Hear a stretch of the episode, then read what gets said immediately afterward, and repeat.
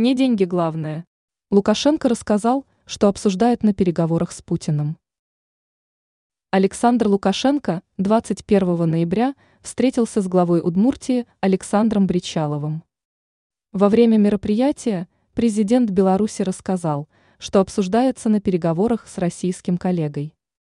По словам белорусского лидера, основная тема, затрагиваемая президентами, это проекты по замещению импорта.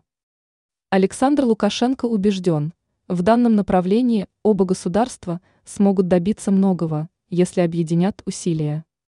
В этом президенты солидарны, однако на переговорах также подчеркивается тот факт, что на реализацию таких проектов необходимо время. Даже сегодня не деньги главное. Сегодня у России валюты, девать некуда. Импорт сократился. А вот времени у нас совершенно мало, цитирует Александра Лукашенко, его пресс-служба. Отмечается, что в Беларуси планируется реализовать более десятка обозначенных проектов, в России еще больше. Поскольку Москва их финансирует, стороны предполагают по ряду направлений двигаться быстрыми темпами, например, в сфере автомобилестроения, производства оборудования и техники. Этот год показал, что мы вполне способны решить проблемы, которые нам надо срочно решить, отметил президент Беларуси.